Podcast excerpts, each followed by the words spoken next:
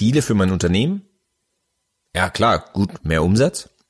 Obwohl, nee, noch besser wäre eigentlich mehr Gewinn. Und für mich persönlich vielleicht eine Stunde länger schlafen. Das wäre toll. Effektiv besser. Selbstbestimmte Zeitführung mit Martin Geiger. Unglaublich, aber wahr. Zu Beginn eines äh, Coachings, was ich über zwölf Monate mit Unternehmern äh, führe und was am Telefon stattfindet, stelle ich zunächst mal die Frage, was soll denn nach den zwölf Monaten anders sein als zu Beginn? Was ist denn dein übergeordnetes Ziel? Und da kam tatsächlich auch schon die Antwort, ich würde gerne eine Stunde länger schlafen. Und auf meine Rückfrage, ja gut, du bist Unternehmer, warum machst du es nicht einfach?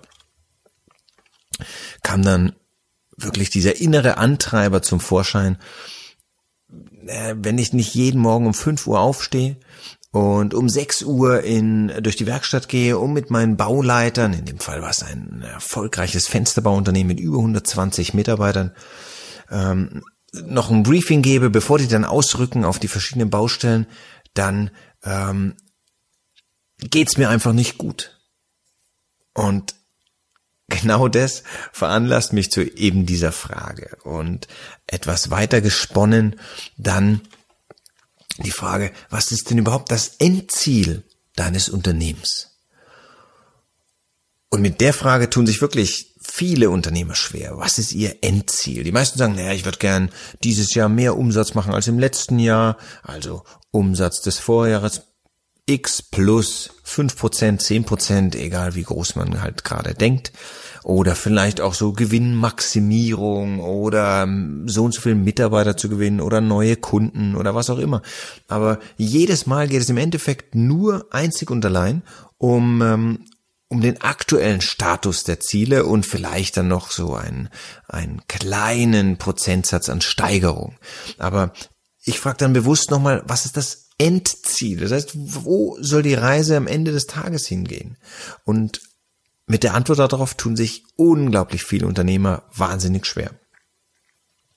So dass ich dann nach einigen Überlegungen und gemeinsam Annäherung feststelle, das Endziel eines jeden Unternehmens, Michael Gerber hat es wunderbar beschrieben in seinem Buch E-Myth Revisited, ist immer der gewinnbringende Verkauf.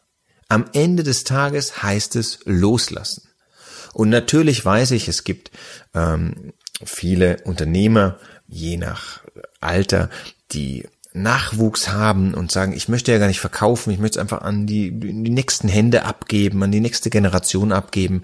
Aber der Ansatz ist in beiden Fällen der gleiche. Irgendwann muss ich, will ich, soll ich loslassen. Das heißt, mein möglicherweise Lebenswerk, mein Baby irgendwo an andere Hände abgeben.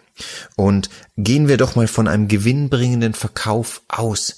Was erwartet denn der Verkäufer oder eben auch mein eigener Nachwuchs, wenn er irgendwann in meine Fußstapfen treten soll? Und ich wüsste keine bessere Übung als die nachfolgende, um sich mal vorzustellen, was passieren muss, damit schon morgen der perfekte Käufer überhaupt nur auftauchen kann in meinem Leben. Also nehmen wir mal an, jemand, der mir meinen gewünschten Preis ohne jede Einschränkung zahlt und ohne dass ich verhandeln muss, der mir einen satten Beratervertrag gibt, so dass ich das Unternehmen noch begleiten kann, falls mir das Loslassen etwas schwerer fällt, der sämtliche Mitarbeiter, die ich aufgebaut habe, übernimmt, der meinen Firmennamen weiterträgt, der meine Intention und ähm, meine Unternehmensvision für mich und durch mich weiterverfolgt und äh, das mit einem perfekten Sozialplan, also im Endeffekt ein Traum, wie ich ihn mir nur wünschen kann. Was muss passieren? Was erwartet dieser perfekte Käufer meines Unternehmens zu einem von mir gewünschten Zeitpunkt im Umkehrschluss? Und ich würde behaupten, es sind lediglich zwei Dinge, die dieser perfekte Käufer in unserem Gedankenspiel von mir erwartet im Gegenzug. Das eine ist, dass er all meine Bedingungen erfüllt, wie eben genannt, unter der Voraussetzung, dass seine persönliche Anwesenheit im Unternehmen nicht zwingend erforderlich ist. Das heißt, der Laden muss auch ohne ihn laufen. Das ist Bedingung Nummer eins. Und wenn der Laden morgen ohne den neuen Käufer laufen muss, dann bedeutet dies im Umkehrschluss natürlich vor der Übergabe, dann muss ich mein Unternehmen heute schon so strukturieren, dass es ohne mich laufen kann. Zweite Bedingung, das Unternehmen, was in seinem Markt, in seiner Branche, äh, in dem Bereich, in dem es tätig ist, gut macht und auszeichnet, muss sich duplizieren lassen auf einen größeren Markt. Sprich, wenn ich eine Filiale habe wie wäre es, wenn ich das Ganze so tauglich mache, dass es eine zweite, dritte, vierte Filiale geben kann? Wenn ich vielleicht innerhalb eines Bundeslandes aktiv bin, dass ich das Ganze auf mehrere Bundesländer ausdehne. Wenn ich vielleicht bundesweit aktiv bin, dass ich vielleicht in die angrenzenden Länder expandieren kann. Das heißt, dass mein Unternehmen die Voraussetzung erfüllt, dass mein Business duplizierbar ist ob in Form von Franchise oder Lizenzen oder in anderen Formen. Fakt ist, mein Unternehmen muss nach einem System aufgebaut sein, das sich problemlos übertragen lässt. Das sind die einzigen zwei Bedingungen. Diese zwei Voraussetzungen müssen erfüllt sein, damit ein Traumkäufer überhaupt an meine Tür klopfen kann. Frage. Ist dein Unternehmen heute schon soweit? Kann dieser Käufer überhaupt auftauchen in unserem Business. Und in 90 Prozent aller Fälle, die ich im Coaching kennenlerne, aber das mag natürlich auch daran liegen, dass genau diese Leute auch mein Coaching buchen, weil ich ihnen helfen kann, anders zu arbeiten und mehr zu leben, schon im Hier und Jetzt. Aber in 90 Prozent der Fälle ist der Iststand leider No way. Also weder läuft das Unternehmen unabhängig von der eigenen Person, so dass man genötigt ist, häufig sechs Stunden, äh, sechs Tage die Woche an zwölf oder mehr Stunden für das Unternehmen persönlich, selbst und ständig aktiv zu sein.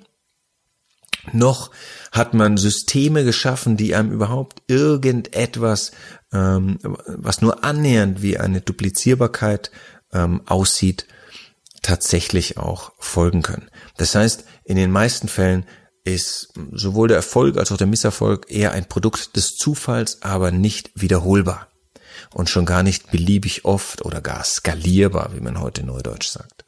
Auf jeden Fall, diese beiden Voraussetzungen müssen gegeben sein und die wichtigste Frage, liebe Hörerinnen und liebe Hörer, wenn ihr ein eigenes Unternehmen habt, die muss genau sein, wie kann ich meine Braut schon heute so aufhübschen, dass dieser Käufer eines Tages überhaupt erscheinen kann.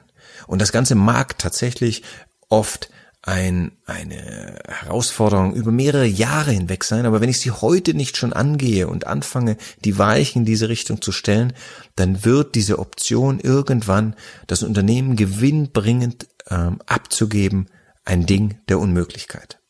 Zwei berechtigte Fragen möchte ich an der Stelle darüber hinaus noch aufwerfen.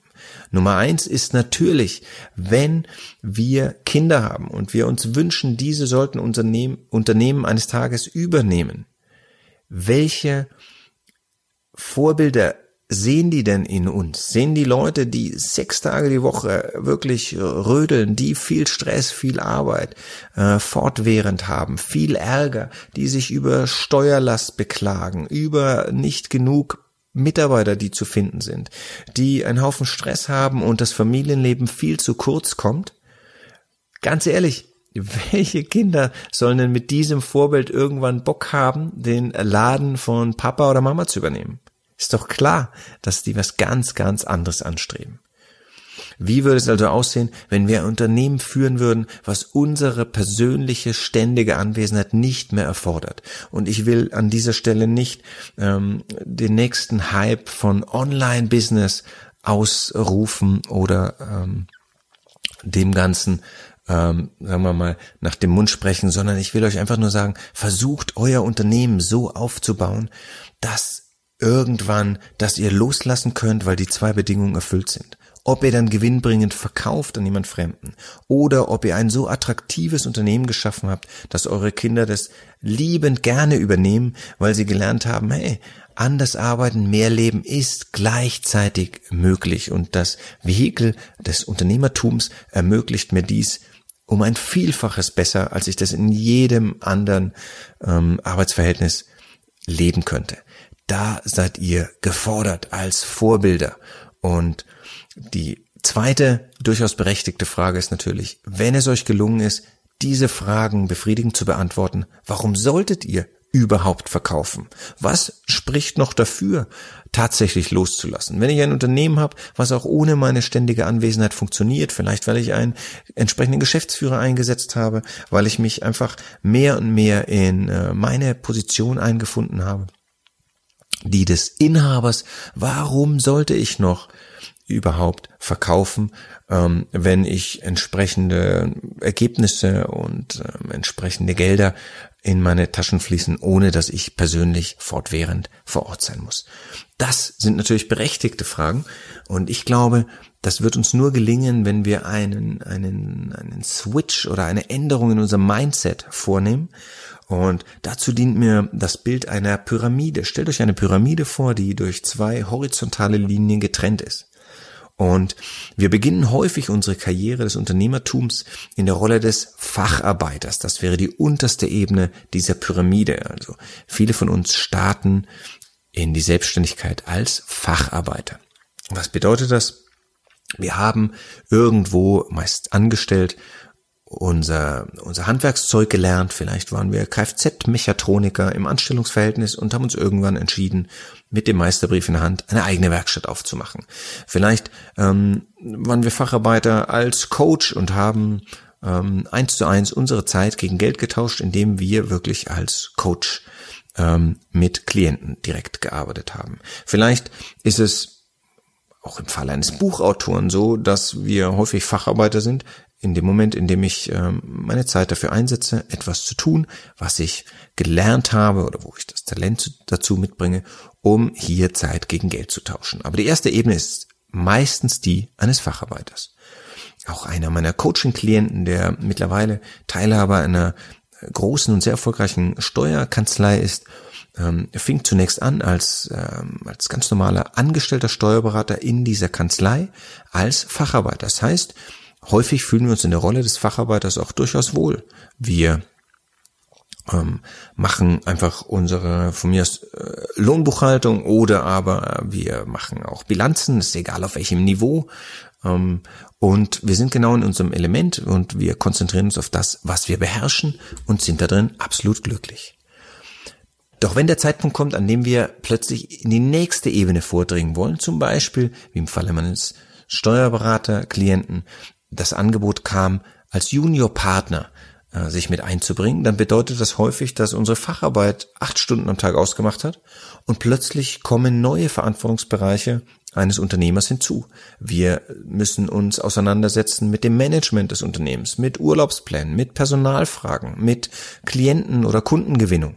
Und jetzt machen wir einen Spagat in die nächste Ebene, die des Managers. Plötzlich sind wir immer noch Facharbeiter, weil wir vielleicht ähm, nach wie vor uns ähm, auch wohlfühlen in diesem Bereich und vielleicht als Kfz-Mechatroniker immer noch gerne ein Auto schrauben, aber jetzt müssen wir auch dafür sorgen, dass ähm, der Materialeinkauf erledigt ist, dass ähm, eben viele andere Aufgaben auch erledigt sind.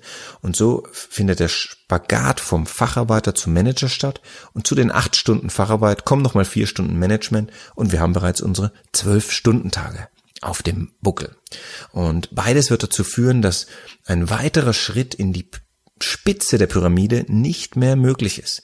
Und dort wartet auf uns die Rolle des Inhabers, des Unternehmers, der also Ideen voranbringt, Strategien entwickelt, die grobe Ausrichtung des Unternehmens vorgibt, aber nicht mehr operativ in der einen oder anderen Form tätig ist. Und genau diese strategische Perspektive brauchen wir schon heute, um irgendwann dann ausschließlich uns auf diese Rolle fokussieren zu können. Das heißt, wenn ein Spagat erforderlich ist, dann muss ich anfangen loszulassen bei der Facharbeit und delegieren und mich dem Management widmen und dann sollte die die, der Spagat, ja, also zwischen der Rolle des Managements und der des Inhabers sein, aber nicht der des Facharbeiters, des Managers und noch ein bisschen äh, strategische Arbeit. Ich muss damit Schiffbruch erleiden, weil 15 oder 16 Stunden Tage kein Ding sind, was auf Dauer funktioniert.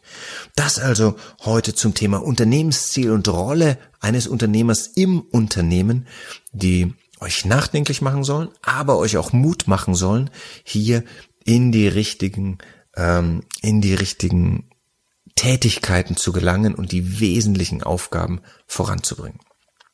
Dass Facharbeit Spaß macht, dass es schwerfällt, es gänzlich wegzulassen, ist mir völlig klar.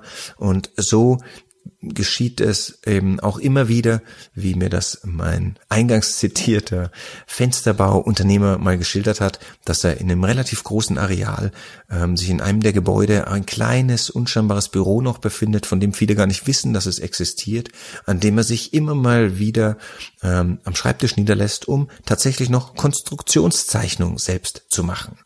Eine Tätigkeit, die ein Unternehmer mit über 100 Mitarbeitern natürlich längst delegiert haben sollte, aber in dieser Facharbeiterrolle fühlen wir uns häufig wohl. Deswegen gilt es auch nicht, die gänzlich zu vernachlässigen oder gänzlich streichen zu müssen, aber wir müssen uns entscheiden, wo soll die Reise hingehen als Unternehmer.